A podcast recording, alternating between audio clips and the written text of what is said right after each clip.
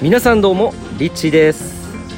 はいということで今回はですねなんと特別編で、えーある人と対談をしていきたいと思います。で実はですね僕パリに来てまあ友達から連絡がポーンと入ったんですねその友達っていうのがまあ今から9年前2010年ですね。2010年僕はオーストラリアに高校留学した時に出会った向こうで出会った日本人の友達なんですけどなんと彼も今世界回りまくってるっていうことでちょうどパリに着くっていう話を、まあ、インスタグラムのメッセージ届いたので実は、えー昨日ですね一日中もうパリの市内をですね、えーまあ、観光して一日中じゃない夜だけか。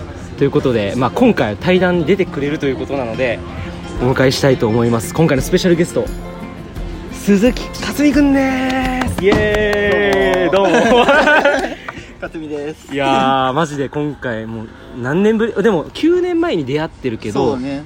実際に最最最後に会ったのは多分7年前とか。そう多分7年前とかだよね。そうだね。あれぶりだから。でも結構久しぶりだよね。いやかなり久しぶりなんでこれ。もう結構テンション上がってる。でも あれなんですよ皆さん。もう本当に勝美はもう出会った当時から変わらないテンション。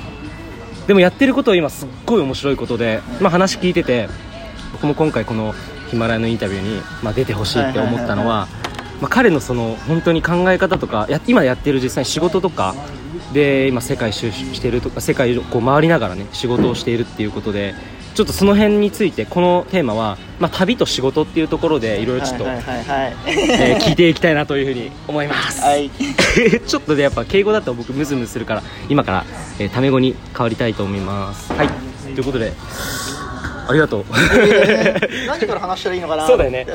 えっとで克美はその今旅をしてるっていう話を俺は聞いてびっくりしたんだけど、んうんうん。実際に旅を始めたのは何がきっかけでいつから始めたの？いやその旅を始めたっていう理由もなかなか複雑で、はいはいはい。そう21歳。うん。でも22歳の時かな、はいはいはい。まあ、アメリカに後輩が住んでいて、うん。でそこに3ヶ月くらい行こうかななんてちょっと考えた時期があって、でまずはそれのためにお金を作り始めて。へただまあ結局アメリカのビザが下りずにー。アメリカ入国禁止まあいろいろ過去にいろいろやらかしもあったりとか するので。でもアメリカに入れないとなって。ででもだでもそれで諦めてただ貯金が残るだけっていうのもなんかななんて思い始めて確かに。の時に、うん。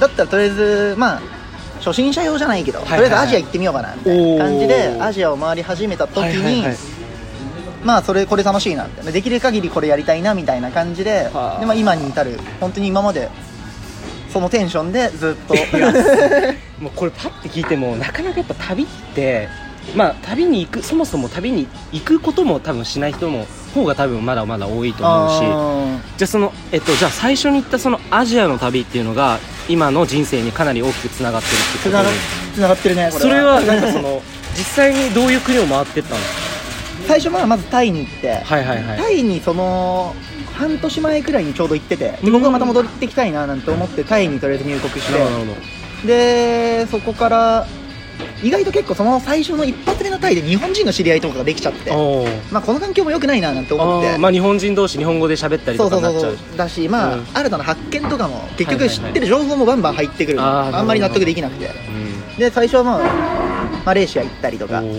そこからまあシンガポールインドネシアまで行って、はいはいで、まあ、インドネシアで彼女と会うみたいな、まあ、予定もあったはいはいはい。あったから。あ日本から来た彼女と合流とか。そう彼女の仕事がまあちょっとそのブライダル、はいはいはい。海外関係だから、うんそれでバリで落ち合おうみたいな話をしててでその後バリからまたタイに戻って、うん。タイからカンボジア、うん。えーベトナム、えーでラオス行ったのかな。でラオスからタイに戻ってくるみたいなことを、まあ、4ヶ月くらいかけて。えそれすごい。4ヶ月もややってうん。かけて。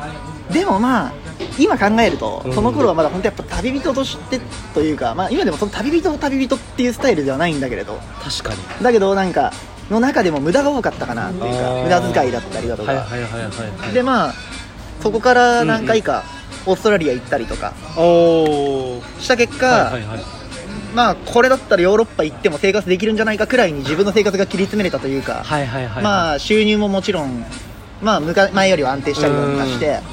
でそれで今まあ今回ヨーロッパまで。なんだかんだそんな生活をずるずるずるずるえそれじゃあそういう生活、まあ、その海外に行って、うん。またまあ日本に帰ってきたりもするけど今はもうまたヨーロッパ来てずっと回ってると思うけど、実際に多分これ聞いてる人一番気になるのはどうやってお金稼いでるのって。多分最初のアジアのの時ははい。実際になんか労働収入を得て労働収入。自分でこういう働いてそこからお金給料としてもらったのを貯めてったみたいなだと思うんだけど、まあ、それも多分アジアの旅だったらさうん。別にそんなさ、まあ、300万400万円の必要ないないないないないある程度貯めていったわけじゃん。うんうんうん。それはそれでまあ行ったとしても、うん。じゃあその後もっと長くこう長く長く長くこう旅を続けていくってなったらあーはいはいはいはい。ぶっちゃけかなりお金かかると思うまあまあまあってことは旅をしながら今は仕事をしてるってこと今はそうネットで仕事をさせてもらって。なるほど。でネットで仕事ね、はい。でまあ自分で日本の方で、まあ、確定申告したりなんかして、うん。で本当日本にいたり海外に遊びに来たりみたいな感じで、はいはい。本当に好き勝手やらせてもらってるというか割と自由人みたいなうん。イメージとかがあるのかななんて。うんなるほど。その仕事はどういうふうに見つけたの？だってああそう何もないパソコンも何もいじれない人間だから。いじれない人間だし。よこれ聞いてる人は多分ちょっと安心してると思うんですよね。ああそうだ。でもそもそも多分俺の多分想像があまりできてない人たちが多いと思うあーそうだよね、うん。そうだねなんパソコンできなかった、うん。まあほんもう勝美は本当まあ高校時代もぶっちゃけもうめっちゃ、うん。もうめっちゃめちゃいろいろ遊んでたからもう本当にチャラ男みたいな感じ。うんで,、めでもめっちゃめっちゃかっこいいんですよ。勝美めっちゃモテるからまあそれなりにやっぱ高校時代はかなりブイブイはしてて俺らもすげえなあいつはみたいな。と思ってて。えでもいや今回でも旅をしてて今回いろんな話しててどうした勝美でもテンション変わってないけどね。すげえ仕事やってるじゃんみたいな感じで えでもともとパソコンとかややれなかったいややれなかったやれなかった。だけど、うん。そのそのアジアに最初に旅に出た時に、うん。まあマジで金がなくなっちゃったのよ俺も。あもうそこ尽きるぐらい。本当に金ががないみたいな状況になって。やばい。でまあさすがにこれまずいなみたいな。でも日本には帰りたくねえみたいな。う んずっと葛藤があって、はいはいはい。でその中でやっぱ向こうに行けば出会う人たちの中にパソコンで仕事をしてる人たちも中にはいるわけだから。なるほど。はいそういう人っちにたまたま話しかけたりとか、でつながったラオスでつながった人がいて。はいはいはい。でその人がネットで物販をオンラインで物販をやってたんだよね、オンラインで物販をやってたんですか、うん、でその物販見てて、はい。これなら俺もできんじゃねえかみたいな。結構